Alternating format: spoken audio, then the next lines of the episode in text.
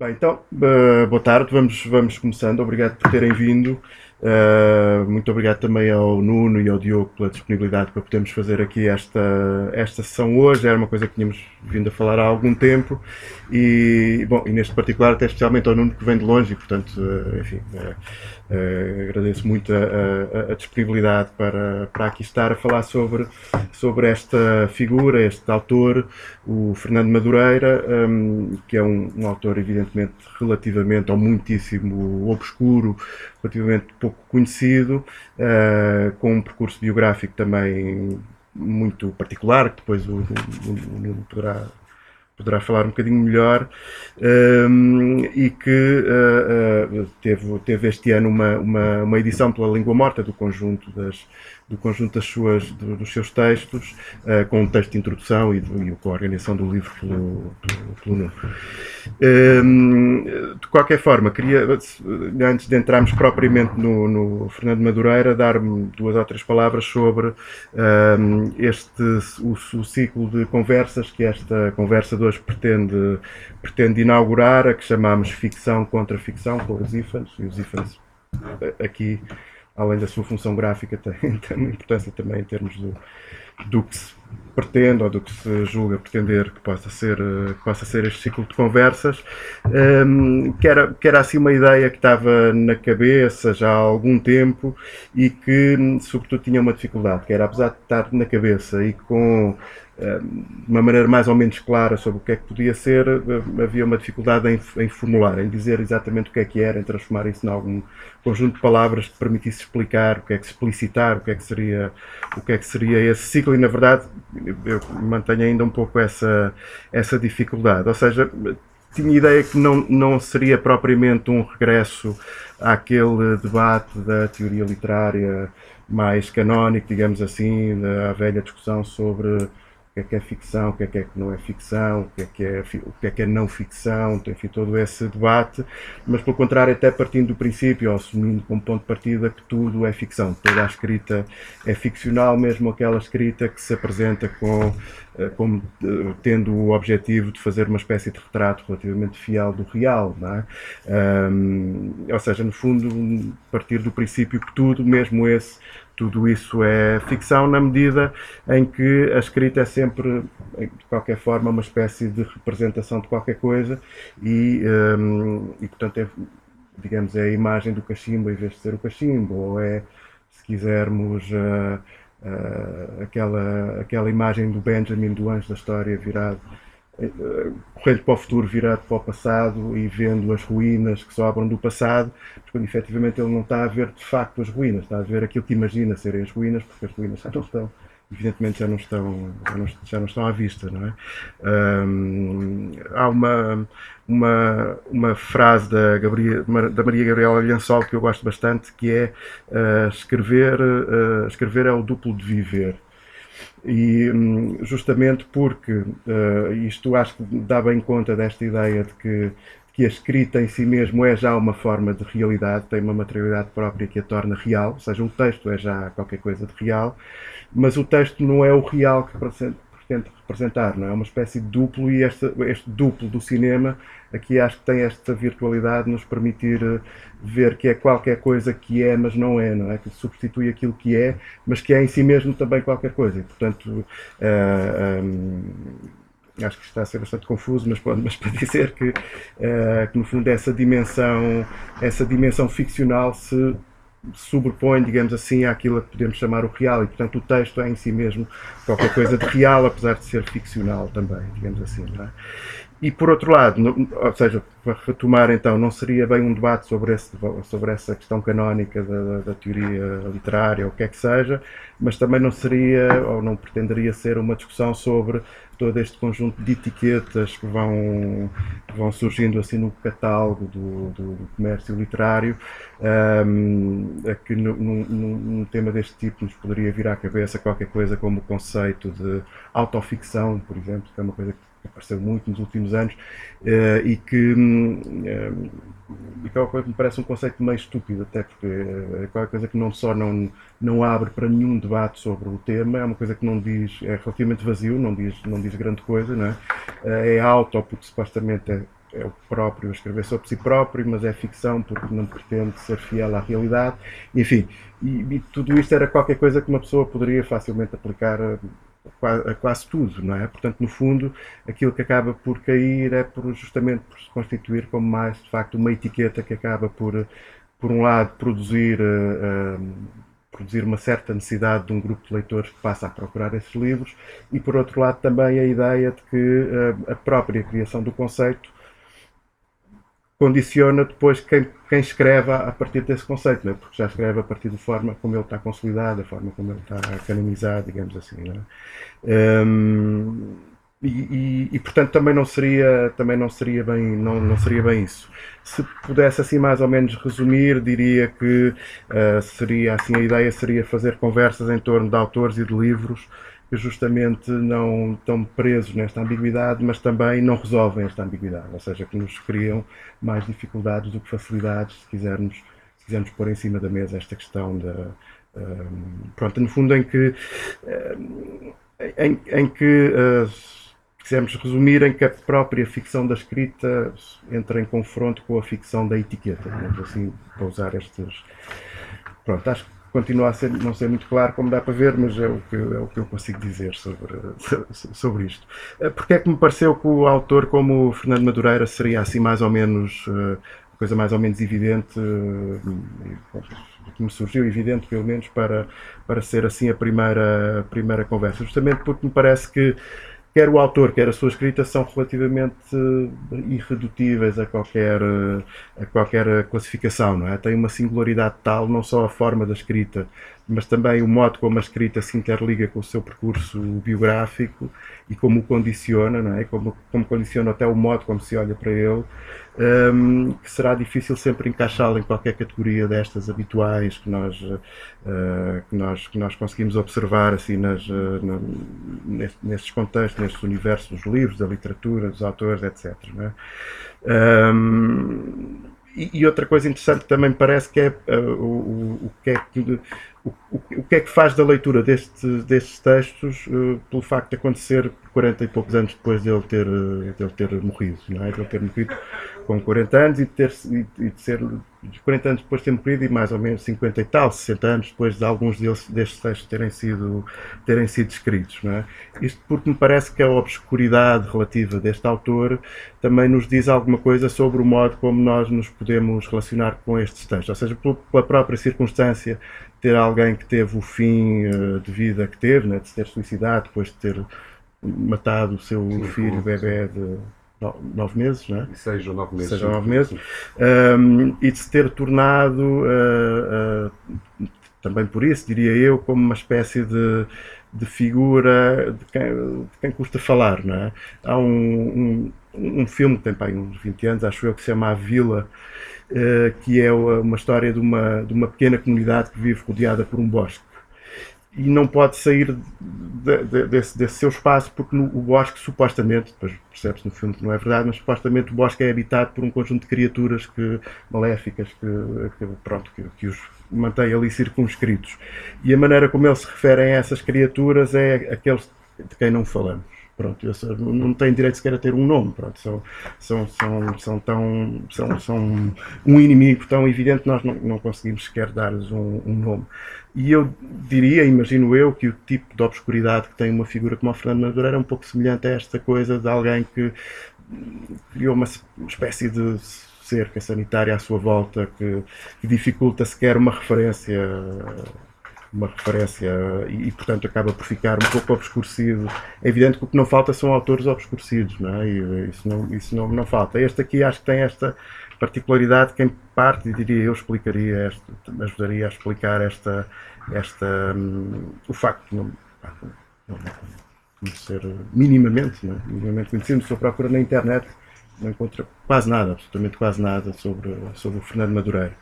Uh, aliás, a este propósito, se quiserem espreitar este disco dos UHF, não tanto dos UHF, mas que é um disco que contém uma faixa que é dedicada ao Fernando Madureira, um jornalista do século, nascido não sei quando e suicidado não sei quando. Uh, está lá dentro na, na, letra, tem essa referência, enfim, é uma, uma curiosidade se, se alguém quiser pegar. Um, pronto, muito rapidamente e para, e para, e para terminar. Eu, eu a, a, primeira vez que tomei contacto com o Fernando Madureira foi numa antologia que a Língua Morta publicou, também organizada pelo Nuno, a antologia desesperada da poesia portuguesa, creio que era esta. Assim, o Moribundo e, e, que incluía um dos autores que estava nessa antologia, era o Fernando Madureira. Havia vários dos autores que eu não conhecia, esse era um deles, e, e mas, mas aquele de facto apeteceu-me, olhando para aqueles textos, ir à procura de outros, e pronto. E encontrei alguns outros aí no, no LX ou qualquer coisa do género, mas este texto particular do acidente ocidental, que está incluído nesta coletânea, nesta antologia agora, eu não, não o tinha lido, li agora pela primeira vez e foi de facto o texto que, que eu acho que, ou seja, aquilo, o modo como eu penso no Fernando Madureira é sobretudo a partir desse, desse, desse texto. E há assim três aspectos, uh, muito rapidamente, que eu acho que caracterizam a escrita dele e sobretudo estou a pensar nesse texto precisamente, que é por um lado uma sensação de uma sensação de vertigem, de desequilíbrio. É uma escrita que uma pessoa, a imagem que aparece, ou que me aparece, é sempre aquela, aquele movimento do corpo quando uma pessoa está em desequilíbrio e continua, e continua a andar para a frente porque não consegue fazer de outra maneira. Não é? Sempre está uma escrita que está, está sempre nesta. tem este ritmo de, de, desequilíbrio, não é? E ao mesmo tempo uma consciência muito forte desse desequilíbrio, que estás nessa situação, um bocado como aquela imagem do aquela imagem do Nietzsche, né? do, do, do gajo que está a olhar para o abismo e que no momento em que está a olhar para o abismo percebe que, pelo contrário, o abismo está a olhar para ele e, e que tem perfeita consciência, consciência disso e, e, e, que sabe que está ali e não sai dali, não é? Portanto, que aquilo, aquilo é a sua condição, não é? É o, é o tipo que está na, na, ali frente àquilo e está a ser visto, é? Na sua, naquela sua fragilidade, digamos assim, não é? Por outro lado, outro aspecto também muito interessante nesse texto é que me parece que aquilo é uma espécie de é uma espécie de retrato imaginado, para manter, para não, para não ser incoerente com o que disse há pouco, de uma, de uma época, não é? De uma experiência de vida muito, uma experiência de vida como, muito marcada pela, pela, pela, pela miséria, pela fuga. Eu acho que este elemento da fuga, aparentemente aquele aquela, aquela personagem do texto, que será ele, o Florencio, não é? em princípio será ele, uh, parece que está sempre a fugir de qualquer coisa, não é? Está sempre eh, a experiência também da imigração, da fuga para outro sítio à procura e tal.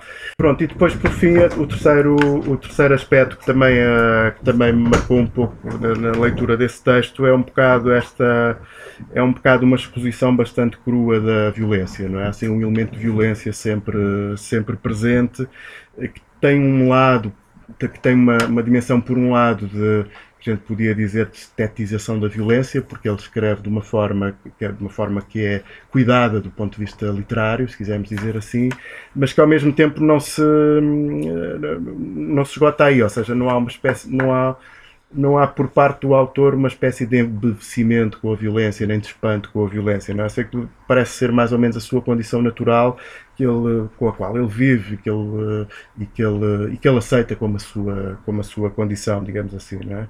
E por outro lado, também não há nenhuma tentativa de esconder nem de simular a violência. Aquilo é o que é. Não é? Tem um bocado esta coisa da vida, não, não, não há uma procura de dourar a pílula, digamos assim, a partir da experiência da escrita, se quisermos dizer assim. Um, pronto, eu queria. Tinha, tinha pensado fazer uma leitura muito breve, mas esqueci-me de trazer o livro. Prestas-me teu exemplar, é, é, mesmo muito rápido. É aqui um poema, não é desse. Não é desse do acidente ocidental, mas eu acho que resume bastante bem. 264. Pronto, é, é, acho, acho que leio rápido. É assim. É preciso resistir danadamente como um cão indiferente e amarelo Necessário como a pele doce de um pêssego é o olhar coleante e terno sobre, sobre a paisagem lacustre dos homens. A mentira é natural. Os homens são naturais dentro da mentira e é isso que tem de, que tem de se aceitar. No entanto, é necessário partir para o infinito, quebrar as ogivas, reinventar a placenta, ser do nascimento o próprio nascimento, nada de embustes. Minha mãe, doce e original como um caracol sem casa, teve-me plenamente convencida de que tinha um bebê. É difícil nascer um homem, mas não há regra sem exceção. E um homem, por mais que pese, é o contrário do seu agrário, sempre. Minha mãe, quando me pariu, julgou, julgou só que eu era o fruto do seu amor. E ao pensar em mim, pensou muito mais no seu pai, meu pai, julgando-o contente ou triste, com a despesa que eu seria um pouco a mais. Ninguém lá em casa era demasiado rico. Cedo conheci todos os caminhos do vício, virtude, e a forma plena de me sentir só e vencer, e vencer o vazio do mundo. Acreditei, por ingenuidade que logo emendei, ser a vida uma rosa muito aberta e perfeita. Tudo me ensinaram ao avesso. Foi dura a batalha. Tive de aprender o engano dos livros e a distinguir as palavras traiçoeiras de cada um, homem ou mulher.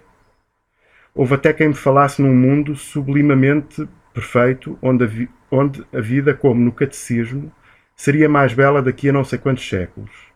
Ri apenas e segui isto, eu até ao fim.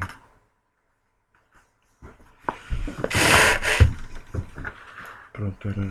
agora passava-te Tá passava a bola. Uh, antes de mais, obrigado pelo convite uh, que me fizeste e ao Diogo também para estarmos cá. Uh, é bom estar a falar do, do Fernando Madureira, porque, de qualquer das formas, foi alguém que, tendo já morrido há 40 anos, nunca mais se falou dele. Duvido que, mesmo em vida, se se falou, foi eventualmente em pequenas sessões de lançamento, enfim, não sei. E acho que é importante falarmos dele, porque também não adianta estarmos com este trabalho, eu e o Diogo. E também obrigado ao Diogo por acreditar nestas ideias que eu vou propondo, de repescar estes, estes autores, autores completamente perdidos e depois continuarem na mesma perdidos porque ninguém fala deles e ninguém, ninguém quer saber, no fundo. Um, e o Fernando Madureira é um desgraçado, foi um tipo com uma vida um, difícil que, que, posso explicar em algumas linhas dentro daquilo que, que sei. O Fernando Madureira nasceu uh, em maio de 1939, creio que é 9, não, não estou certo, 9 de maio, em Baltar, em Paredes, é um homem do, um homem do Norte, como eu. Um, depois nasce de uma família uh, de um amor difícil, portanto, os pais dele, a mãe, uh, Dona Emília Osório, penso que é assim que se chama, era de uma família nobre, portanto, com, com bastantes posses. e o pai era alguém de uma família um pouco mais humilde, portanto, nunca houve propriamente uma. Os pais casaram às escondidas, tiveram de fugir depois para o Porto e foi cá que depois tiveram os filhos, portanto, Madureira o, próprio Fernando Madureira, que não se chama Madureira, na verdade, o Fernando Madureira é o nome, é o nome artístico dele, ele chama-se Fernando Rui Osório Leão da Silva. Uh, Madureira foi o nome que ele escolheu, que era do padrinho, que era uma família abastada também daqueles lados de Penafiel, salvo erro. Uh, e crescem, aliás, o, o Ocidental fala também disso, da, da infância, portanto, uma coisa muito remendada uh, e viver em quartos alugados, depois até encontrarem uma casa para ficarem, etc. O próprio pai dele, depois estão várias coisas que, quando começamos a, a, ver a história de Madureira, percebemos que, não, que o desenlace não é assim tão, uma surpresa assim tão grande, porque as coisas foram se encaminhando para isto. O, o pai dele uh, bebia muito, uh, era alcoólico, uh, morre bastante cedo, não se sabe, portanto, dizem que foi atropelado por, uma, por um autocarro, mas há quem diga que, efetivamente, se atirou quando o autocarro estava a passar. Um, e o Madureira, pronto, era, era catraio, os irmãos também. Um, foi sempre mau estudante, um estudante bastante irregular, não, não, claramente por falta de capacidades ou o que seja, mas porque pronto, uma vida muito complicada. Aliás, teve três escolas. Ele diz isso na, na contracapa de um livro. Ele tem uma, uma coisa que no, no livro um, textos quase poéticos e alguns outros poemas. Ele escreve uma, uma autobiografia da vida dele, então diz que, que teve em três colégios depois, e foi expulso de todos. Nas oficinas de São José, no Porto, no Colégio dos Órfãos e no seminário de Singeverga, Singeverga, quer dizer, não sei, mas será Singeverga, claramente, onde também estudou o Daniel Faria. Um, e diz que saiu também do último por, por, por nítida falta de fé, diz ele. Um, e, um, e então começa a fazer várias coisas para safar, não havia dinheiro, portanto foi descobrindo, foi, trabalhou em, em, oficinas, trabalhou em fábricas, trabalhou, foi cabeleireiro também, foi cabeleireiro de senhoras, há uh, muito tempo, o que aliás confundiu muito a PID, porque a PID começou à procura, via que havia textos assinados por um Madureira cabeleireiro de senhoras e depois havia um Fernando Madureira que era jornalista, então não podia ser o mesmo, mas então quem era este fulano? E Madureira ria-se muito a, a, tocar as voltas à, à PID. Um, e acaba por, no final dos anos 50, portanto, anda pelo Porto uh, e acaba por fazer aquilo que muitos faziam, que era ir em direção à França, para sair de Portugal, procurar uma vida nova. Já nessa altura já está muito ligado a vários movimentos reacionários, contra o Estado Novo, entenda-se, né? contra o Estado Novo, e então uh, uh, foge também com, com um amigo dele, o Rui, que também aparece no, no, no livro, uh, e vão a pé, decidem apanhar comboios e por aí fora, e embarcam nessa aventura. E, e o, acidente, o Acidente Ocidental fala precisamente sobre isso, é escrito depois, em 72, mas recupera todo o caminho e peripécias que, que, que, o, Fernando, que o Fernando Madureira, que na, no livro aparece como Florencio, mas Uh, e o Rui aparece como Rui, portanto, esse tal colega, portanto, aí não há, não há grande mistério, mas sabe-se que há ali uma, uma base de, de, de, verdade, foi o caminho dele. Uh, na verdade, uh, não querendo contar o fim do livro, mas ele não chega a Paris, ele não chega à França, tem... Eles adormecem quase no fim, quase a passar a fronteira, e voltam, são apanhados e voltam. o livro não acaba assim, portanto, não estou a contar o, o fim, há, podem, podem ler na mesma. E, um, isso, e volto, porque eu tinha de contar isto para contar a vida dele. E quando volta, aí conhece, uh, penso que por esta altura conhece uh, uma mulher com quem faz uh, família, a Zélia, que aliás tem também uns poemas muito bonitos no livro, que são os nove poemas da Zélia, que, com quem tem uma filha, que vai ser muito importante para que este livro acontecesse. Um, só que também, no meio destas coisas, também era um amor meio proibido, nunca casaram, e o Madureira, como podem imaginar, também não vamos estar aqui a adorar, também devia ser um tipo com os seus humores, não é? Muito. Uma, claramente se fartou que não estava para uma vida de casado e, à primeira oportunidade, uh, se costuma dizer, foi comprar cigarros e, e acabou em Lisboa. Uh, de qualquer das formas, aquilo que ele procurava era essa libertação, era alguém que estava cansado de um Portugal uh, opressivo, de um Portugal uh, abjeto também, de certa forma, não é? Como, é, como é que dizia o Pedro Hume, este viver no, sobre o objecionismo neste país, ah, um, é, um, um vómito, sim, um nojo, qualquer coisa assim, pronto. Um, e então acaba em Lisboa e aqui é, começa a grande, a grande faina, não é? Que é quando ele conhece toda a gente, conhece, sei lá, uh, o próprio Andel Castro, conhece o Pedro Hume, conhece Manuel Castro, Pedro Gomes, sei lá, o, o que conta uma história muito engraçada, que uma vez o Madureira passa de carro por ele, e uh, um carro muito velho, e diz, ah, queres entrar? Anda, anda que eu te não sei o quê. E ele entra no carro, e quando entra no carro vê que o carro não tem chassi praticamente nenhum, tem muita ferrugem, ele está a ver a estrada, tem aqui os pés pousados quase no, em cima do, do beco, que é para não, para, para não tocar no chão. Uh, também o Nuno Júdice, por exemplo, que, a quem ele arranjou um trabalho na altura, também como jornalista e começa a trabalhar no século. Nessa altura também conhece, uh, eu não sei se qual é a ordem disto, se conhece a, a, mulher com quem casa pela primeira vez, que é a Anitta Israel, que é filha de um dos diretores, a mãe das chuvas do século, uh, e tem, portanto, e, e casam-se e estão lá a viver e as coisas estão muito bem. Uh, mas claramente começa a haver uma tendência disruptiva para, para uma mudança de, de, de de regime e de sistema e de tudo isso. Madureira, uma das coisas que mais lutou sempre foi, e o primeiro livro dele, efetivamente, não é o Acidente Ocidental, é o Textos Quase Poéticos, não, perdão, Poemas em Três Andamentos, é assim. Um, que é um livro em que se nota uma militância muito forte, muito, uma coisa quase neorrealista de, de, pela liberdade, com, com os chavões próprios da, da, da época e pronto. E, um, e quando acontece o 25 de Abril, efetivamente, o Madureira é apanhado desprevenido porque uh, perde o trabalho, primeiro, porque ele trabalhava no século e o século é nacionalizado e depois fecha. Um, e aqui começa, se calhar, o, o momento de declínio, porque, aliás, num dos livros, eh, logo a seguir, que, que ele publica, que eu penso que é no Último Vice-Rei de Lisboa, ele diz algo como ideologias, desde os livros delas, porque ele, tudo aquilo que ele lutou acaba por não se cumprir e acaba por jogar contra ele também. Aliás, gostava de, de pôr o. Há um, há um depoimento que eu encontrei, eu não, perdão, até foi um, amigo meu, o, o Nuno Samel, a quem muito agradeço, uh, porque eu nunca tinha dado com isto, que está, no, que está nos arquivos da RTP, que é precisamente um, é, uma Madureira, para falar na, na RTP e portanto, pronto, vemos que o 25 de Abril, que afinal era aquilo que esta geração tanto lutou, acaba por, por se virar contra o próprio Madureira, não é? Portanto, ele depois insurge-se contra uh, a nova forma de, de, não se concretizou a sociedade nova que, eles, que, que, se, que ele tinha pensado e que, que tinham lutado, começa a ter problemas com o próprio Palma Inácio, da Luar. Uh, também não creio que ele fosse, uh, que tivesse, não formou nenhum movimento alternativo nem nada, simplesmente acabou por ser uh, empurrado cada vez mais, perde o emprego.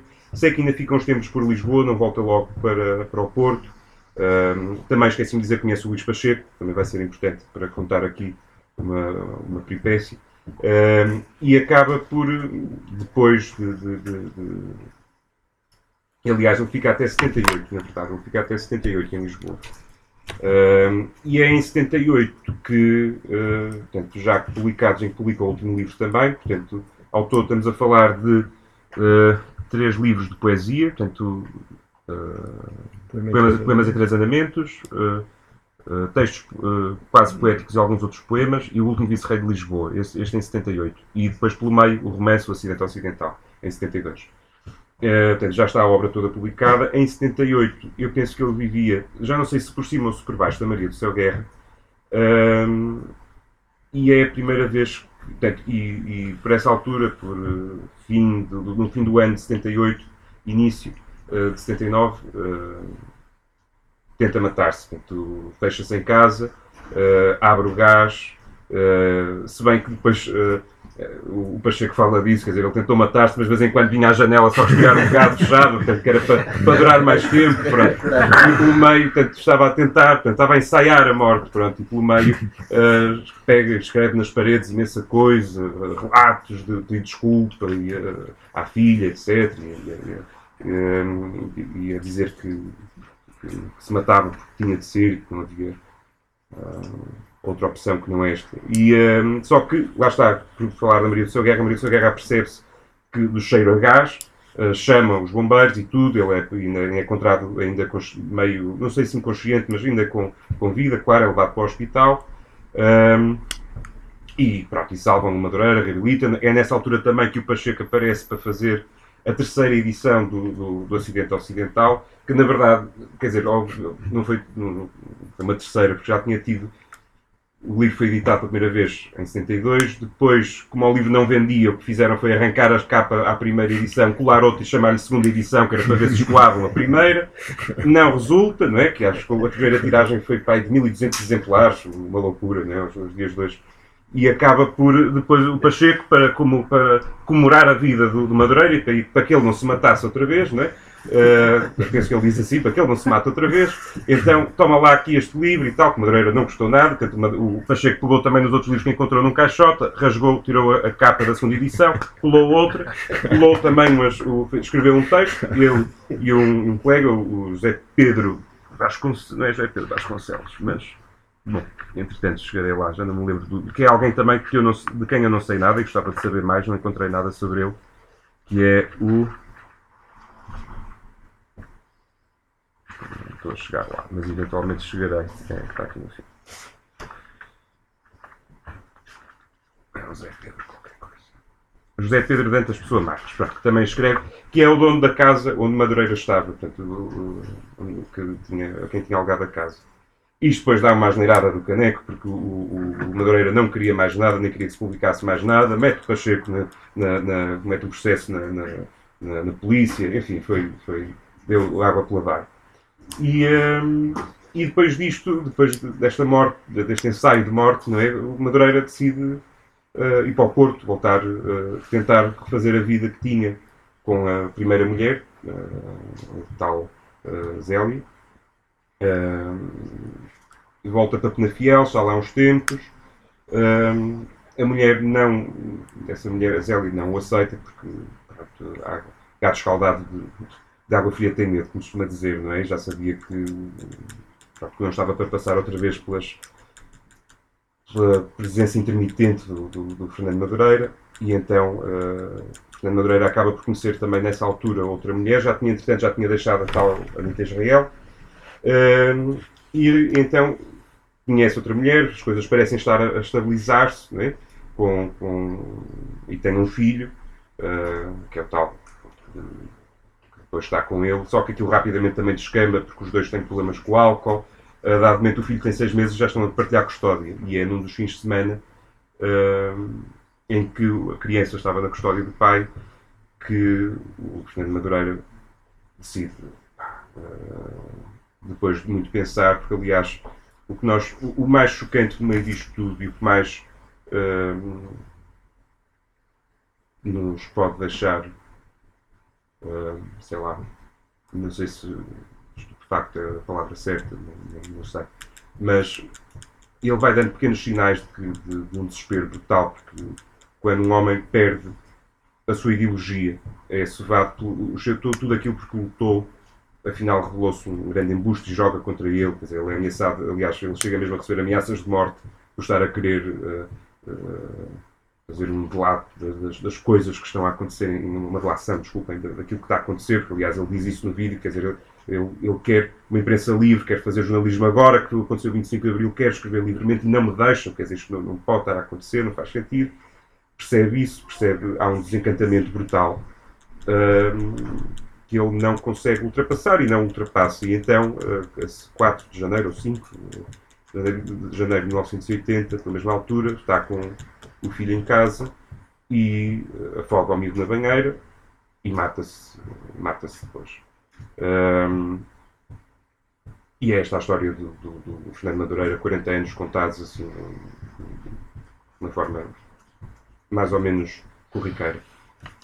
Uh, agora, claro que isto é, é, é, muito difícil estarmos a falar, e é por isso também se entendo, não consigo julgar ou, ou achar que, que o, silêncio que Fernando de Madureira foi votado foi uma coisa meramente casual, as pessoas ficaram.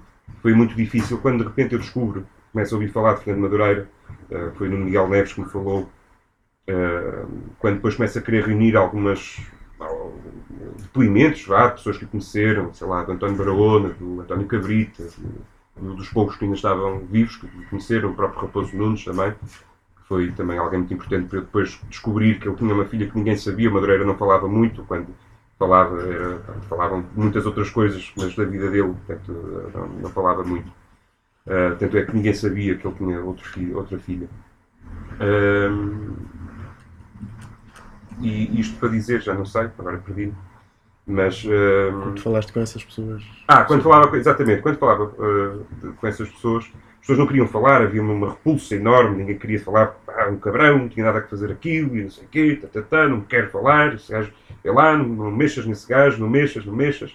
E, mas eu fiquei sempre com esta coisa de, pá, este tipo tem que ter família, alguns, tem, tem, quando descobri o Ocidente Ocidental, o Ocidente Ocidental é um livro de uma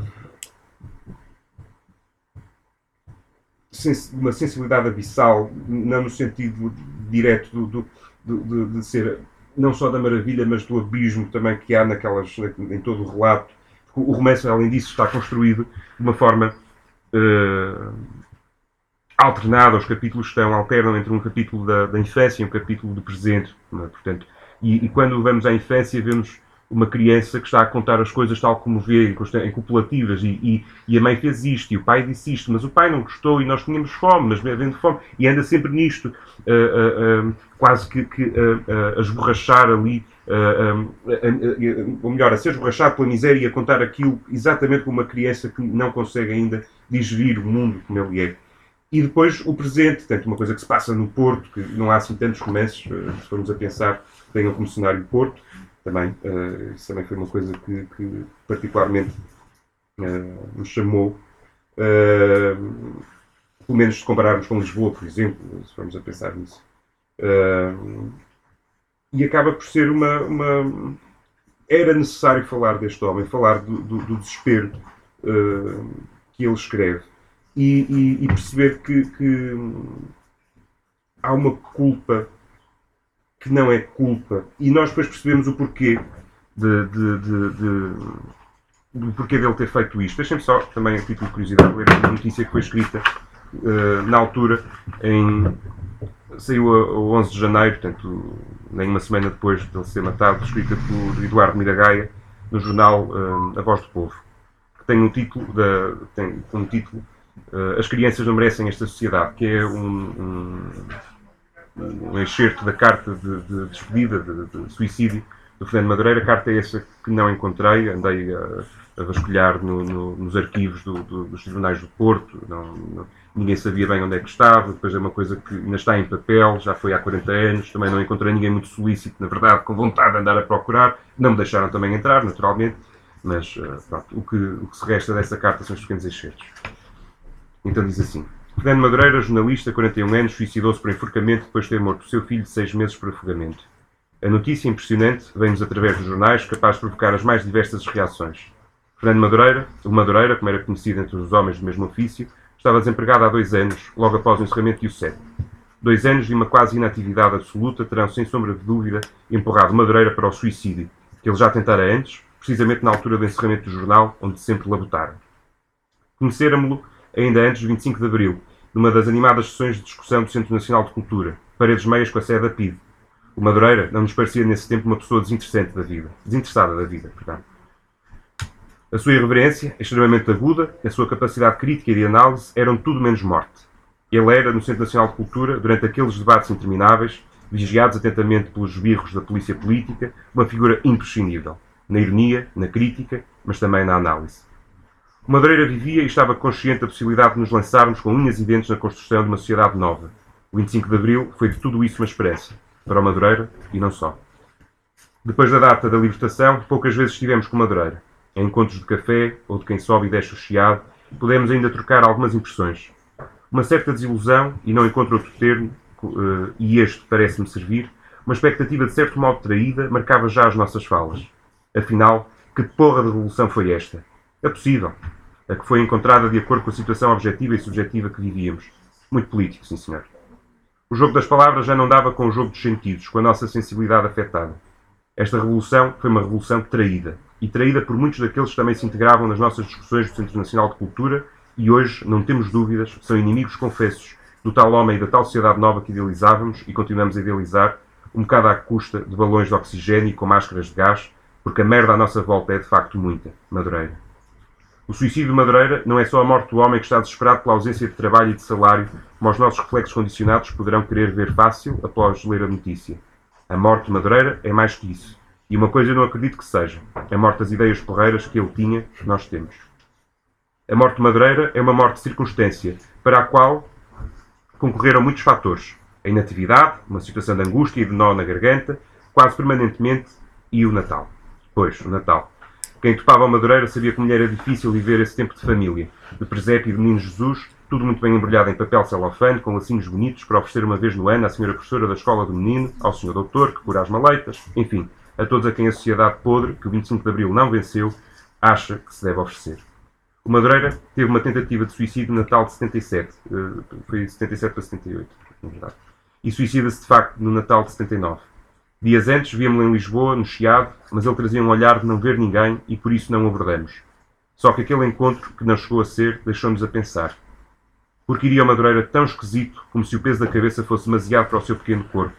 A resposta, já nos tínhamos esquecido de ter passado pelo Madureira no Chiado, veio alguns dias mais tarde, quando soubemos ainda antes ter lido nos jornais da sua morte. Uma morte que envolve muita coisa e ele deixou escrito: As crianças de Portugal não merecem esta sociedade. Este país não merece escritores.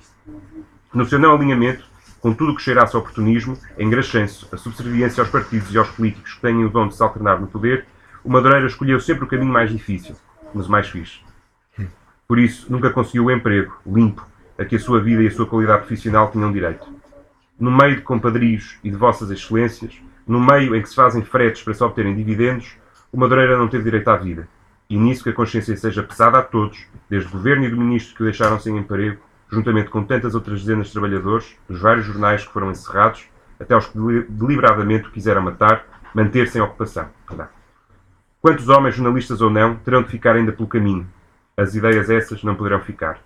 Para ti, Madureira, o abraço que estupidamente não te dei outro dia no Chiado e queria ter dado.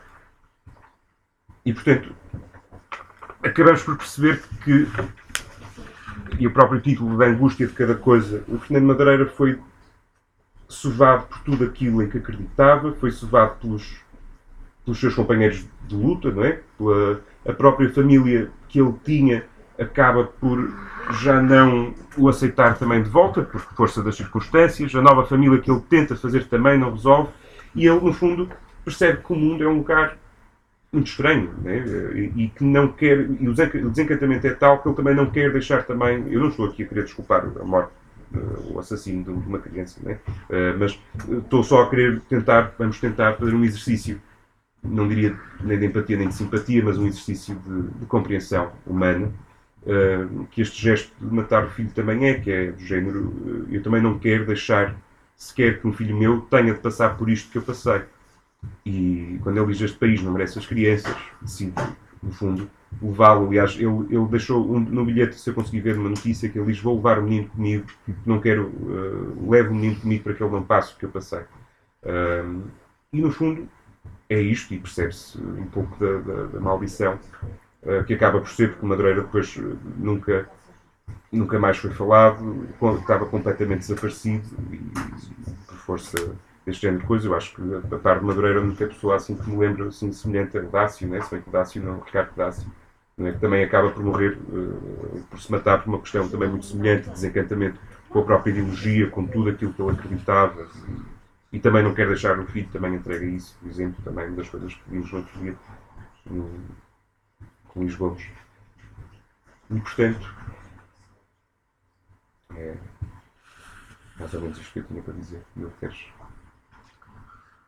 Um, quando eu conheci o Nuno, o Nuno já andava com esta história do Madureira e já me ia falando de vez em quando do Madureira e depois não me lembro muito bem como é que as coisas aconteceram, mas começámos a trabalhar na antologia Natal ao ouvido de um moribundo. Um, e, a, e, a, e o, o, livro do Madureira estava prestes a sair, até havia a hipótese de sair antes da, da antologia, e por isso. E depois foram passando uns anos e, a, e este livro estava encravado, que é uma situação também muito característica do ambiente editorial e, e está ali um, um, título engraçado que se chama Uma Curadoria da Falta. E às tantas o, o, Alexandre, o Alexandre O'Neill também falava a uma certa altura que em Portugal era preciso fazer quase uma história, sobretudo do que não se fez. E sobretudo dos enredos, e eu acho que isso é muito importante no papel do Pacheco, que é o Pacheco dava a entender uma coisa as pessoas é, é uma atitude típica na, das pessoas que andam na literatura e dos literatos e muitas vezes até dos mais novos que querem a todo custo proteger o seu encantamento.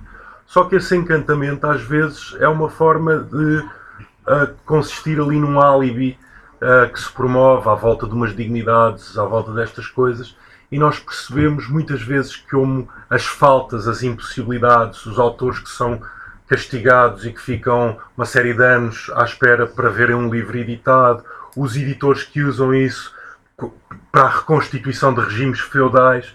E onde é que eu estou a querer chegar com isto? É esta desilusão do Madureira, que eu acho que é uma desilusão que nós partilhamos todos. Porquê? Porque a sociedade portuguesa é uma sociedade espartilhada entre ortodoxias. E, na verdade, a grande imagem da ortodoxia plena e pela qual, pela qual todas as figuras na nossa sociedade, sempre que montam uma porcaria com dois ou três gajos, já vão copiar o sistema das hierarquias da Igreja. Pronto, nós estamos viciados na Igreja. Nós todos, de algum modo, queremos pá, estar lá como prelado, todos queremos ser bispo, todos queremos ser chamado. E os intelectuais, eu uh, até escrevi agora recentemente sobre isto por causa do Prémio Pessoa também está ali a olhar para mim um texto muito importante do, do Buffet, que é a Asfixiante Cultura, que eu recomendo porque é uma, uma abertura sobre o mapa, aquilo que o Pacheco também tentou mostrar. Porquê? Porque mesmo os marginais, uh, nós saímos daqui da, da, da, centralidade institucional dominante e tal, mas vamos ali um bocadinho ao lado e nos marginais os gajos ainda são mais ortodoxos, ainda são mais castigadores. Porque isto é um regime, um aparelho de vigilância onde quer que um gajo vá, às vezes quanto mais, às vezes até há mais liberdade nessas instituições, porque os tipos já se. Pronto, pá, uh, deixa lá o gajo, ele faz ali as, umas macacadas. É a minha experiência no jornalismo. O jornalismo que me é possível fazer não é para eles estarem atentos, é para eles estarem-se um bocadinho nas tintas. Se eu fosse fazer num jornal de, do grupo não sei quê, é pá, eu tinha sete macacos em cima de mim a ver cada frase. E um gajo sente isto que é a liberdade, mas quê? Mas, mas, mas como? Mas, mas, mas eh, depois passar por quantas comissões e ser. Pronto, porque é sempre preciso uh, comissões depois faz outra. Bom, e para desencravar este livro, o, o Nuno andava atrapalhado, eu também não lhe vou fazer o desfavor de falar dessa história, porque acho que o coloco aí numa situação uh, uh, chata, mas isto serve um bocadinho também para chegar àquilo que é o ponto deste ciclo, que eu acho que é um ciclo importante, e eu falei disto com o Fernando, que é, está detectado um problema de facto que é a literatura foi ocupada foi ocupada. Quando se fala de literatura, as pessoas perdem muito tempo a dizer os géneros e não sei quê, não sei quê. Mas quem, quem anda nisto sabe que o mercado ocupou a literatura na área daquilo que é a ficção. E a ficção, e quando se fala de autoficção e não sei quê, são resultados de ficções que são construídas para corresponder a modelos de vendas. Ou seja, é quando os tipos que tratam dos marketings, das publicidades, de vender um livro, já dizem aos escritores, e por isso é que os escritores não merecem este país. Porque um escritor que propõe. A, a, Silvina diz aqui uma coisa interessante no Anomalia Poética. Muitos produtos que se apresentam como literatura não são senão ficções. Isto é, produtos que resultam da aplicação de técnicas à construção de mundos possíveis. Assim, há uma indústria, há um mercado e há especialistas de ficção as grandes editoras e as menos grandes concorrem entre si para comprar os direitos de autor de obras que ainda não foram escritas, os consumidores consomem menos do que aquilo que a indústria ambiciona, há cada vez mais cursos de escrita criativa, há cada vez mais apelos desesperados e impotentes à leitura. A apresentação dessa indústria como uma indústria da literatura faz parte dos modos de negar esta última. De facto, sendo a literatura o modo por excelência como as sociedades resistem à massificação e encontram o equilíbrio que permite a diversidade e, por conseguinte, a vida, essa ligação à indústria enquanto produção, que em obediência ao imperativo de velocidade de circulação da moeda, é orientada apenas para o aumento crescente da produção, não pode deixar de suscitar a reflexão sobre um condicionamento que, sob a capa da liberdade do mercado, corresponde de facto à anulação de qualquer exigência de sentido. Portanto, tu trocas a censura política que é tacanha, é miserável, mas tem nome, são os gajos, a gente sabe quem é que é o inimigo, e espetas a, a censura de mercado. E aí é que tu viras não, porque não tem nome, pá, não tem, como não tem rosto, como não tem não sei quê, tu não te podes também propriamente virar ela, porque entra ali um pragmatismo subjetivo que é às tantas nós estamos a ter conversa com as pessoas e nós estamos a colocar problemas muito sérios, não sei quê, uh, falso dos combustíveis fósseis, falso dos aviões, falso não sei quê. Ah, mas as pessoas consomem, mas as pessoas não sei quê. E às tantas há aqui um, um sistema, porque o, consumo é um sistema de desresponsabilização em massa. Todos participam, altamente condicionados, sem opção e aquele, aquele mecanismo que existia de contestação, que era a literatura, e é isto que agora estamos presen está presente diante de nós, as listas do ano. E o que é que nós vemos? Nós vemos um concurso de misses, que são aqueles idiotas que participam nestas coisas, todos eles participam nestas coisas e fazem um concurso de misses e levam-os para chazinhos. Eu comi isto e é como se estivessem no Instagram a dizer: Olha, olha o meu pequeno almoço, olha as panquecas com xarobita. E os gajos, o que é que eles fazem? O que lhes interessa, como eles não querem ser uh, paroquianos, não querem ser provincianos, não querem ser não sei quê. Os gajos são muito cosmopolitas. Pá, os gajos andaram o ano todo a ler umas porras. E se a gente pedir assim, e a fatura crítica, meu amigo, onde é que está? Não escreveram sobre os livros. Ah, mas meteste lá na lista. Pronto, e as listas, uh, as listas toda a gente sabe, no fundo, a lista é uma forma de um gajo arranjar também um álibi para ele não aparecer. Eu não apareço, mas eu é que faço as listas, não é? Uh, bom, a literatura está antes. É uma questão de confiança, diz-nos a Silvina. É saber que a nossa existência não se dissolve na generalidade das palavras gastas. É saber que há uma memória não subjetiva. E agora, o escritor é aquele que encontra as palavras e os ritmos para dizer o seu tempo. O tempo como tempo de mudança. Como tempo de mudança. Memória, metamorfose, abertura ao outro, que não é o futuro como cálculo, mas sim algo que é da ordem do improvável, do que não emerge de uma necessidade prévia, mas que na liberdade funda a sua própria necessidade.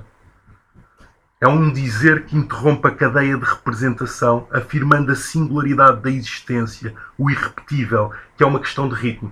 Aqui, cadeia da representação. O que é que são as ficções? As ficções é um discurso, é um dispositivo narratológico em que entra o, o, este naireco, depois entra a outra naireca, e todos eles estão a participar lá na, tal, na fábrica. Aquilo tem um modelo de produção de contar histórias. E ninguém questiona, são convenções. Há convenções, é assim que se conta, não sei o quê. Porquê é que este livro entra aí? Porque o Fernando já disse a coisa mais uh, inteligente, penetrante do ponto de vista crítico que se poderia dizer sobre este livro. É um tipo que, perante um desequilíbrio, reconhece, mas sabe que não tem escolha. Todo o ritmo traz em si a linha invisível do grande movimento que pode produzir. O mais corajoso e o mais forte é aquele que é capaz de colocar as suas palavras com maior liberdade. Porque nada é tão difícil como arrancá-las às suas associações falsas e resistentes. Tu só tens o teu drama. É isto que eu estou sempre nas conversas com os, os escritores mais novos da língua morta a dizer-lhes: pá, o que quer que seja que tu me dizes, eu não vou dizer ao autor, ah não, mas tu tens que ser como não sei quê. Eu, montes de vezes, quando estava a conversar com gente estúpida que gosta de falar de livros, eles dizem, não, mas nós devíamos fazer como não sei quê, como não sei... A única coisa que tu tens é verdadeiramente reconhecer o que quer que seja, aquilo que tu pensas que é a tua fraqueza. O Harold Bloom também diz essa merda. Que a angústia da influência faz com que o poeta tanto trabalhar para chegar ao outro que ele admira não consegue, não consegue. Dá tantas voltas, tantas voltas, e é a puta da volta que é a cena dele. É, é, é, o fracasso dele que se torna uma vitória seguinte. E nós vimos isto no Bernard. No Bernard é óbvio. O Bernard é um fracassado da escrita, é um fracassado da sociedade. Mas esse tremendo fracasso torna-se uma intimação violentíssima. Este livro do, do Fernando Madureira tem, tem coisas muito interessantes. Olha, é, é, aqui um apontamento da Silvina. A possibilidade de dizer tudo, constitutiva do discurso literário, está para além da liberdade de expressão. Comecemos por aí, porque as pessoas às vezes acham. Uh, por isso nos aproxima do inesperado, nos ensina a esperar o inesperado, aquilo que nenhuma ficção pode prever. E depois ela faz aqui uma nota muito interessante, e, isto remete-nos também para uma nota que o António Guerreiro fez há uns tempos. Se hoje em dia folheamos apressadamente grande parte dos livros revistas e jornais, e os livros, revistas e jornais hoje em dia estão todos pela mesma bitola, a que temos acesso, é porque parece que tudo aquilo que contam já tinha sido previsto ou já tinha acontecido, pois cada vez mais prever e acontecer parecem reversibilizar-se. Nós estamos perante esta crise, quer que seja que nos contem estas tretas políticas, não sei o quê, mas nós já sabemos, ninguém está espantado, porque aquela merda, o parecer e acontecer reversibilizam-se, nós já sabemos, vai-se saldar agora, vai não sei o quê, muda, aquela conversa, mudam as moscas, é a mesma merda, já não sei. Uh, pronto. Uh, lemos porque procuramos, e aqui está o ímpeto da. da porque é que nós continuamos a, a, ir para os livros, à procura do quê? Lemos porque procuramos, através do que lemos, aquela inflexão das palavras, aquele desvio da sintaxe, aquele brilho das imagens que nos liga aos outros naquilo em que com eles não fazemos comunidade, que nos situa num mundo como partilha de sentido. Lemos porque temos confiança na magia das palavras, na sua capacidade de permitir o encontro, de agir deslocando-nos do deserto que seria a informação transparente e imediata para a obscuridade em que cada coisa pode ter o peso da sua sombra. Este livro da angústia de cada coisa, é sobre o peso da sombra dos nossos gestos, é sobre. E isso gera esse, é, é, também esse abismo, o confronto com nós próprios e tal. Ora, a questão da, da literatura é, é, que esta captura da literatura, de que, uh, que é o único tema da crítica literária hoje em dia e de que estes burros não falam. Uh, Porquê é que estes burros não falam? Porque este tema gera um, efeito de cancelamento, porque tu não estás a vender é preciso vender, pá, todos os dias chegam aqui livros, é preciso impingir esta porra, seja como for. Ora, nada é mais difícil de vender do que literatura. A literatura é quase impossível de vender, porque se tu venderes um livro como este, como o, o Fernando está a fazer aqui, porque o Fernando foi a única pessoa, a única, que se manifestou sobre este livro. Não houve mais nenhuma pessoa que nos tenha dito uma palavra. Foi o Fernando. E se o Fernando tentar vender este livro nesta livraria, vendeu o quê? Três? Conseguiste vender três livros disto? É a coisa mais difícil do mundo. Porquê? Porque estás a propor uma porra que um gajo tem que levar para casa um gajo. Porque se for uma, uma literatura, lá está, não é, não é aqui uma feira em que nós nos dissolvemos uns aos outros na convivência. Não, é levas um gajo, o gajo começa a contar. Isto é uma história muito dura, porque é uma história de um gajo que está a atravessar através do prisma da infância, que é um prisma encantado, uma coisa dolorosa para caraças. E o livro é sobre a perda dessa ternura. É sobre. Porque eles, até ao limite, aqueles dois miúdos e tal, estão a tentar libertar-se disso. E como ele estava a dizer, a fuga aqui é muito importante. Não só a miséria, mas a fuga. E, o, e, e à medida que eles se vão contrapondo com a realidade e não sei o que, a realidade a cevá-los todo lado e depois ainda os vão lá buscar. E depois há aquela coisa quase ridícula que é os gajos só querem ir embora desta merda e eles não deixam e depois mandam coisas para a polícia de Espanha. Depois a polícia de, e depois eles estão presos em Espanha e depois estão presos em Espanha e acham que até aguentam porque eles depois são levados perante o juiz e, o, e os gajos não têm dinheiro para pagar lá a multa e o gajo diz assim: então os gajos vão com os ossos para a cela e não sei o quê. E eles sim, a gente aguenta porque já tiveram. Só que depois há uma prisão em Portugal. E isso é que é, depois é muito giro, que é os gajos vão descobrir o que é que é uma prisão em Espanha e depois dão com os ossos numa em Portugal e depois percebem a, a merda e têm que ameaçar lá os carcereiros de que se, se os gajos não lhes dão comida. tão rotos que até estar preso era melhor, que havia comida feita e havia cama, havia tudo. Pois, porque há- até essa questão, sim, sim, sim, é, a realidade é de tal ordem que um gajo às tantas começa a considerar foda-se, deixa-me lá ver se mata alguém que é para me- que alguém sim, cuidar sim, de mim sim. nesta porra, pá, porque aqui... Eles adormecem quase a chegar à fronteira, eles, estão- eles sabem que falta alguma coisa, estão a metros pá, de, de conseguir chegar lá, só que de tal maneira exasperados que pensam, pá, está quase, vamos só descansar um bocadinho que isto amanhã a gente chega lá. E adormecem mesmo, a, a- pá, não sei, a quilómetros, de, tem uma coisa que se podia fazer a pé. E acabam por depois, amanhece, e a polícia apanha-os, né? são apanhados e, e- percebem que estavam, dormiram mesmo ao lado do posto da polícia, né? Portanto, outra hipótese, né? Eu vou-vos ler uma passagem que eu espero que não seja longa. Se, se me parecer longa, eu, eu paro. Aquela manhã fria soube bem e corríamos e atirávamos pedras.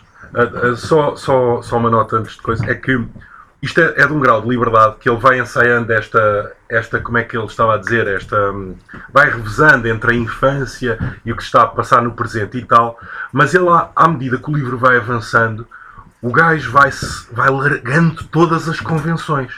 E no último, no, no último lance do, do livro, o gajo entra num, num fluxo ah, completamente. Pá, é como se ele estivesse a falar contigo, assim, ah, ali a tocar-te e o caraças e tal, e com todas as interjeições e os golpes daquilo que é uma moralidade exuberante, não é? Ora, e nós vemos neste livro, como não vemos, apesar de tudo, num, num Dinis Machado, ou num Pacheco, ou no Fernando Assis Pacheco, que é esses tipos eram, eram muito bons dentro das convenções, alargavam as convenções, porque tinham lido imenso e sabiam alargar as convenções de forma a trazer o vernáculo e a infundir na literatura os aspectos da vida vivida. E é uma literatura muito rica.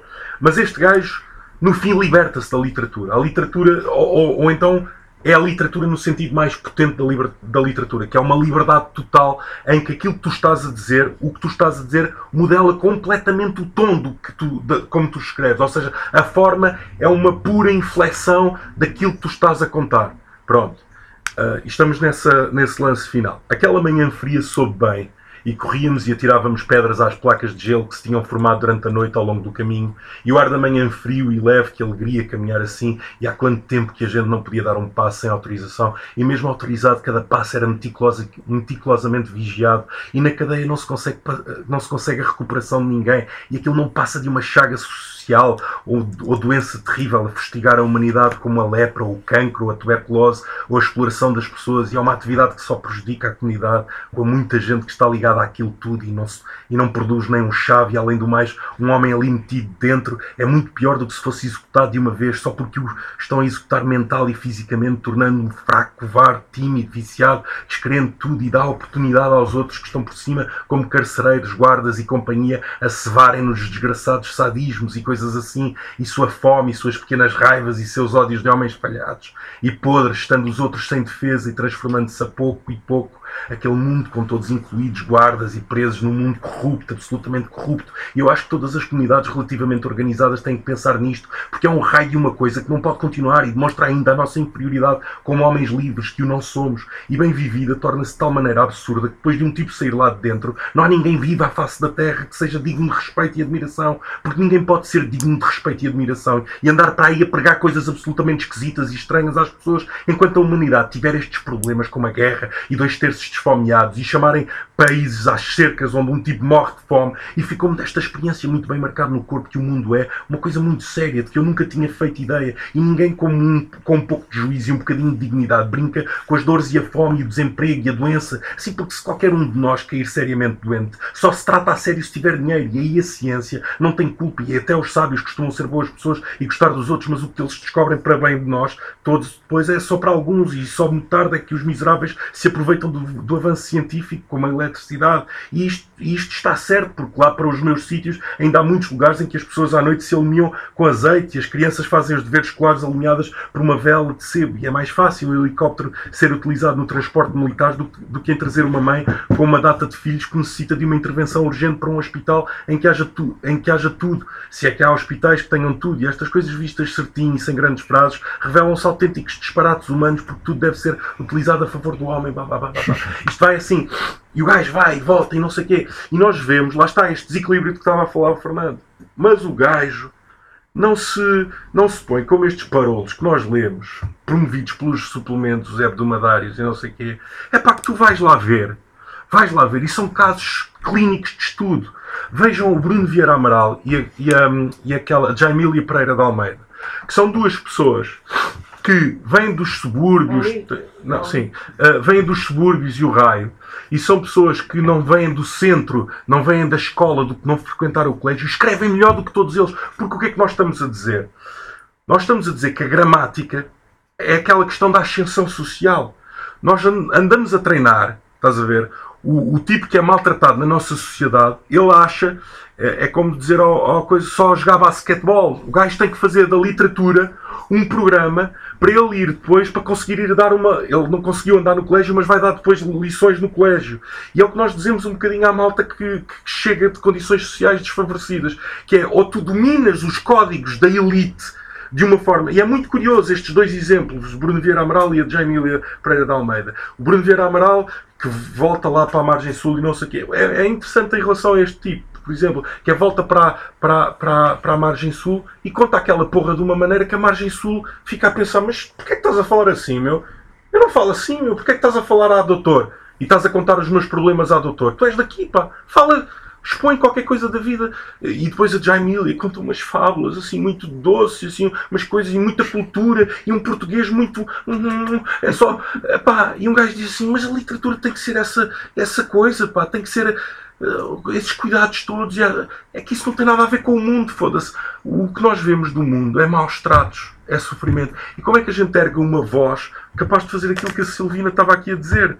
É a maneira como nós criamos um ritmo que dá o volte-face, vira a coisa ao contrário e apanha o mundo. Apanha o mundo. Nós uh, capturamos o mundo como uma presa e passamos a ter um domínio sobre ele. E a partir daí podemos organizar-nos e podemos começar a reconhecer o ridículo destas prisões, o ridículo destes hospitais, o ridículo de não sei o quê. E a partir daí começamos a fazer sentido. E o, e o sentido vence a comunidade.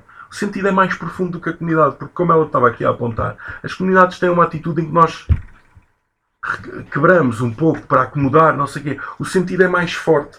Porque a partir do sentido é possível começar a fazer disposições, atos de, de, sacrifício e tal. E o que é muito interessante no Fernando Madureira é que as pessoas que o viam a andar pela rua, a subir e a descer e a falar sozinho, não sei o quê, aquilo é um processo de um homem que está a entrar em parafuso. Porque a sociedade, de facto, o que, o que esta sociedade produz, o, o, a, a única coisa que esta sociedade produz, se a pessoa não funcionar com a sociedade, é loucos.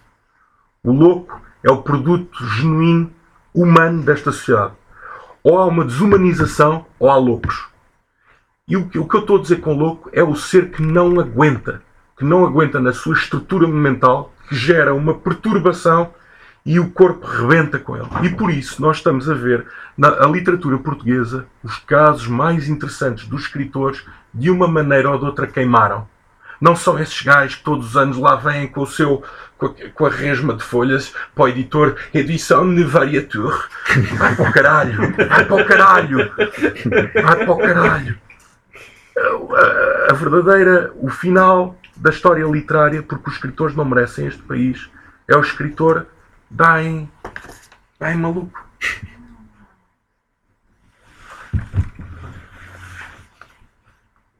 Bom, obrigado a ambos. Uh, pá, temos ainda algum tempo para, para conversar um bocado. Pegas Sim, só, para, até só para, para pegar um bocado naquilo que o Diogo disse, ah, aquela questão do, do moralismo da sociedade, de querer também a- apagar estes, estes, estes homens e estas histórias que são reais e que, e que pertencem não é, à, à- à nossa história. E gostas mais tu dos filhos dele.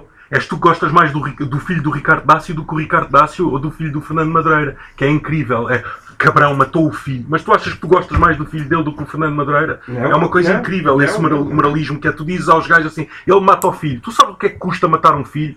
Pá, cala a boca, meu. É que as pessoas, as pessoas que fazem. Esse, o moralismo é sempre a coisa mais ridícula do mundo. É tudo. Uma pessoa passa por uma coisa horrível, sabe o sabor da lama do inferno. E tu vais dizer ao gajo, cabrão. Foda-se. É isso, e chegaram mesmo até. Mas não só gente, gente do meio, editores, começaram a dizer: pá, cuidado que vais fazer. Tu tens cuidado, vais falar de um gajo, pá, tu, olha lá, esse gajo, pá, não faças isso, mas tu, tu estás a falar de um gajo, um, um assassino e tal, pá, está bem, mas porra, eu quero a história, quero saber a obra dele e que- quero, pá, que isto, que se fale disto, pá, que se fale do desespero. de- de- de- ele diz a dado momento, ah, sei, quando ele diz da angústia de cada coisa, ele diz que perdeu a ternura. Ele chega ao ponto de assumir no, no livro. Aliás, o que, eu- o que o meu trabalho aqui no meio foi só reunir. ah, portanto, o livro tem o romance e tem alguns poemas que eu selecionei do- dos, dos livros, tem uma antologia de, de poemas que escolhi, e no fundo. Nós vamos vendo que ele vai dando os motivos todos, nada disto era, foi uma surpresa, antes uma conclusão antecipada, que já, foi, que já ia sendo antecipada, ele deu os sinais todos e ninguém quis ouvir, ninguém, ninguém, ninguém achou que, que, que, que- isso fosse acontecer. E, hum, e ao lermos estes textos, nós percebemos isso. Aliás, eu, eu tenho aqui, há bocado lembrei um texto que gostava também de vos ler.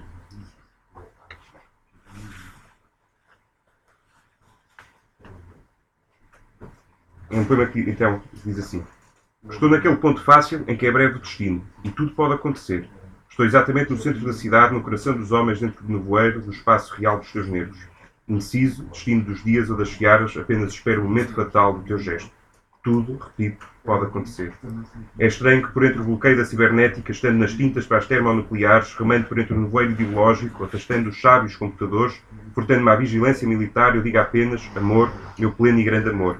É estranho, mas repito, tudo pode acontecer.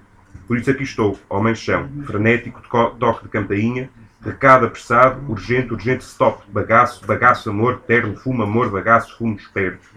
Não é tranquilidade, meu desejo. Amor, para mim, vai onde for preciso, até ao crime, se o crime for necessário. Quem pode saber o que um homem sente? Quem é mulher ou tem nervos de mulher para me dizer? É estranho, mas repito, tudo pode acontecer. E a questão de, também, a propósito do, do ficção contra ficção, é isto. Esta obra, apesar de ficcionada, não tem ficção. Antes fosse ficção, não tem fi- ficção absolutamente nenhuma. É muito transparente nesse aspecto. E faz-me lembrar também, eu estou a ler agora este, este- este livro e queria só para rematar, falar um, um bocadinho, do, ler aqui uma parte do, da Viagem ao Fim da Noite do, do. E o pior é pensar.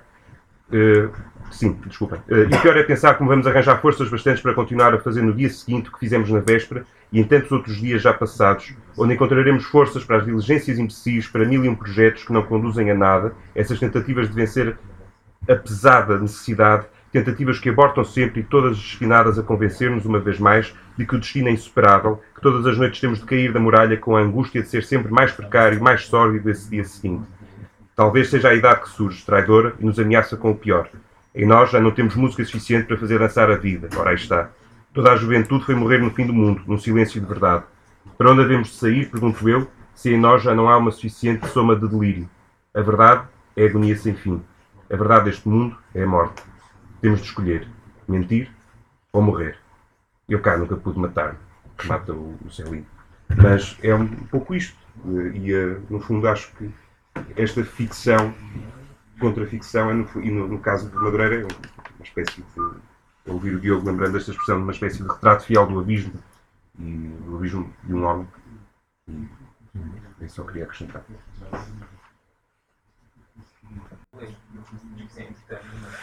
Ali uns quantos ainda.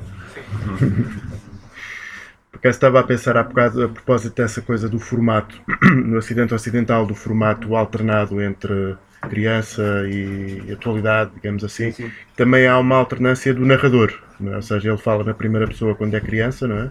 Sim. E há um, E depois- narra- há um, há um narrador que narra o. Mas no último capítulo há uma Sim, o último capítulo, é exatamente. ou seja, de- quando ele entra nessa parte entre do, espécie um adulto do fluxo sim, sim, de consciência, de- também é interessante, não é? Essa ideia, no fundo, parece que é essa coisa de, de ele, a voz que ele sente que tem é a voz da criança. A criança, é? sim, sim, sim, sim, sim. É muito isso. sim. Esse, esse, só esse do acidente, eu acho que, é, que é tudo bastante, bastante Sim. bom. Acho que aquele, o, o segundo livro de poemas, que é o. O- Poemas, Textos- quase quase poéticos, sim, é, é- é francamente melhor que o primeiro, Ah, parece-me. muito não é? melhor, sim, sim, sim. sim. E, mas acho que claramente o Acidente Ocidental se destaca como um romance eh, Sim. excepcional. Eh, E daqueles que é exatamente que vale a pena, vale a pena mesmo mergulhar nele e, e- e descobri-lo. é? Há assim um, um, ah, um- Isto é um pouco a despropósito, mas bom, eh, eh, tem, tem a ver com isto, com esta ideia de coisas que uma pessoa às vezes que ficaram completamente perdidos na bruma e que uma pessoa de repente descobre e, e pergunta "Bom, como é que isto não. que é, uma, que é um romance também assim do final dos anos 70, 78, 79, talvez também de um suicida. Ahm, chamado Mário Duarte e que publicou um, um pequeno romance chamado O Aquário, Uhum. que é de facto um daqueles Muito textos que começou um depois. Era daquelas coisas que valia mesmo muito a pena é? recuperar. Que, ele, que foi publicado na Moraes eh, eh, como prémio de um sei, prémio sim, Revelação, uma coisa qualquer que foi publicado eh, já depois de ele suicidar, portanto ele nunca viu sequer o livro publicado. Um, e esse era bastante mais jovem, portanto creio que só terá escrito publicado isso. ou não, Sim, penso que sim. Mas este é um mas que, eu, que é- era para dizer isto, que eu, que eu colocaria mais ou menos numa- na mesma família de escrita Uhum. deste acidente ocidental. Isto, se quiser, eu próprio também fazer o exercício de catalogar de alguma maneira as coisas. é? Sim. É uma tentação de Sim. embaralhar. Sim.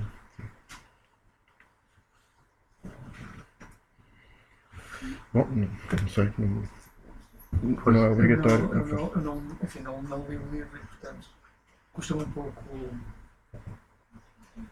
enfim, discutir seja o que for sobre o tema e, portanto, tenho mais uma curiosidade, eh, talvez, eh, enfim, um pouco mais sistémica, que tem a ver com, com o modo como, apesar de tudo, parece que conseguimos enquadrar o suicídio, sobretudo os suicidas, eh, no registro cultural comum, é? Ou seja, enfim, série de suicidas que que in- integraram com alguma facilidade os nossos cânones, quase sempre, evidentemente, bastante posteriormente à sua, enfim, à sua a esse ato eh, final.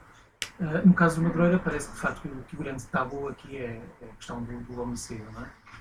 Ahm, e, é, e é- e é interessante pensar também o que é que isso nos diz sobre, sobre o modo como nós enfim, criamos esse, essa, essa lógica do tabu hum, direcionada em duas coisas que aparentemente podem ter certa correlação, e neste caso biograficamente têm correlação evidente, ah, mas que aparecem avaliadas de modos muito distintos para a nossa sociedade, ah, que tem que ver com essa ideia do, do suicídio como uma espécie de, de fraqueza, ou no mínimo, ou pelo menos, com uma certa complacência social, nós podemos exercer ali uma espécie de boa consciência da nossa culpa eh, en- enquanto organização que não conseguiu encontrar respostas para, para certas situações particulares, mas o homicídio eh, que, que implica de facto reconhecer a nossa, enfim, um ímpeto que, que, que exerce uma violência sobre um outro, ehm, muito em particular sobre uma criança, não é? neste caso é particularmente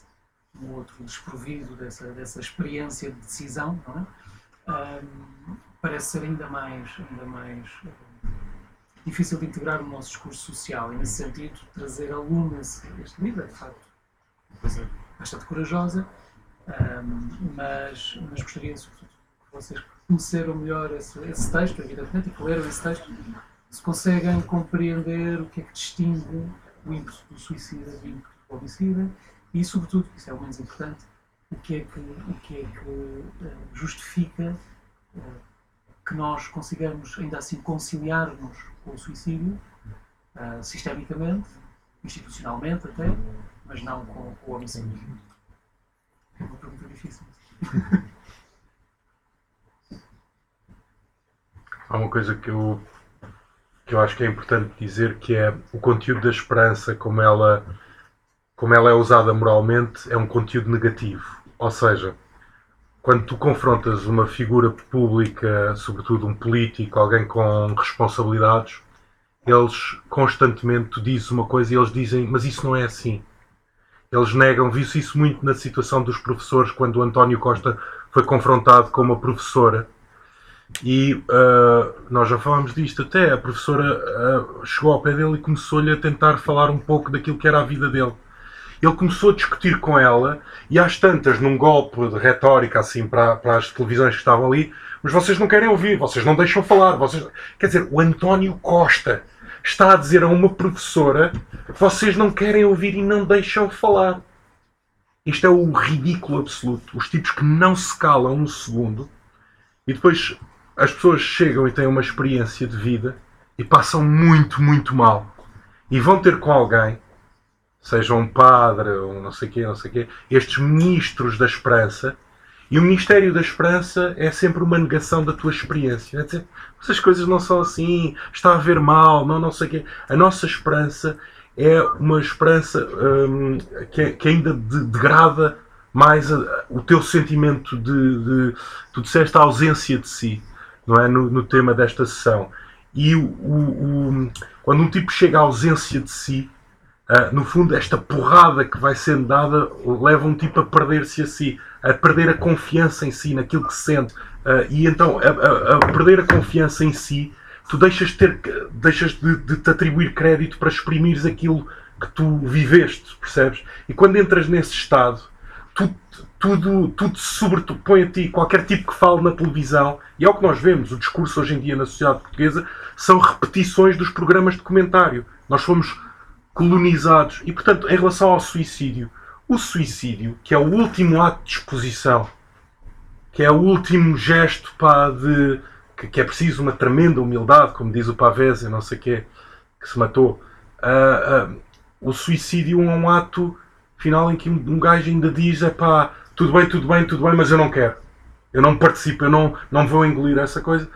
Pá, e um tipo afasta-se. E aí é como a situação dos imigrantes, ou não sei o quê, que vão embora, depois são atacados por isso. Quer dizer, não se criam as condições, os escritores não merecem o país, o país não os quer, não, não sei o quê, mas depois ainda fica ofendido.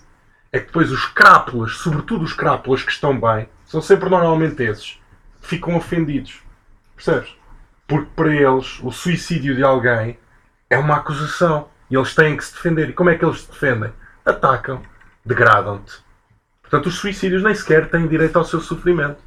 E por isso é que está na base das questões da igreja.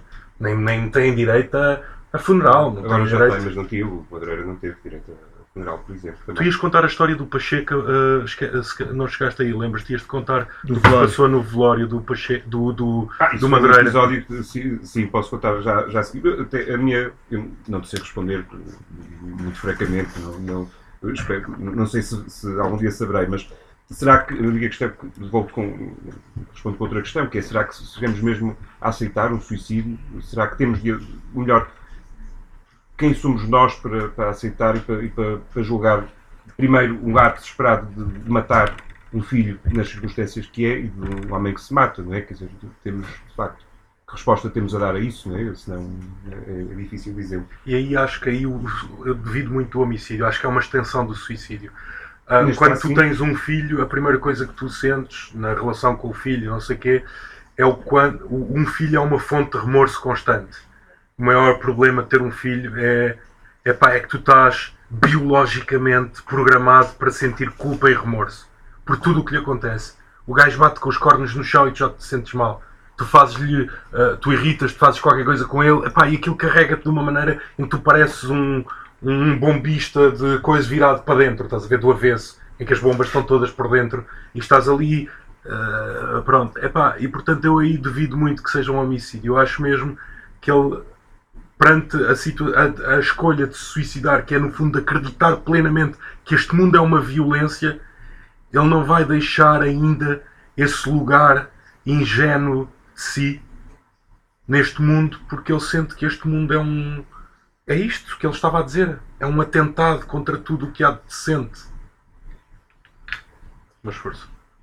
Sim, agora a história do Pacheco e do, do Madureira estou um bocado da, da seriedade, mas pronto, até para testar um bocado o, eh, o certo dia os dois estão eh, em tascas, a correr tascas por aqui em Lisboa e a dado momento estão a passar na Sé, já muito bêbados, com uma carraspana daquelas, não é? E vem um velório a acontecer, penso que na eh, E então decidem-se entrar por lá dentro a correr para saltar por cima do caixão, não é? Só que imaginem tanto o Pacheco como a Madureira, já com os copos a correr por lá fora, tentam saltar, tropeçam no caixão, cai toda a gente, não é? chamam logo a polícia, vão os dois, eh, são os dois levados, não sei se para a polícia, para a PID, eventualmente, não sei bem, mas foi uma desgraça, não é? Porque o morto tombou, depois a família aos berros, imagino eu, não é? O Pacheco se calhar já sem óculos, já nem sem saber o que fazer, a rirem-se, pronto.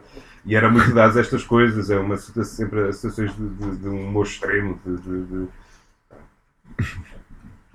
e há muitas dessas aqui também no, no texto do, do, do José Pedro, esqueço-me sempre o nome dele, não importa. Uh, José Pedro Dantas tem, tem muitos episódios pá, de, mais géneros também, interessantes também. Muito bem. Então, se calhar, ficamos com esta nota recambolesca do, É, exatamente, sim, sim, do Morto sim. aos Saltos. E muito obrigado mais uma vez por, por terem vindo. eh, aquelas coisas, boas festas, bom ano, se não falarmos entretanto. E a programação aqui da livraria retomará agora só em, em janeiro. Agora entramos neste modo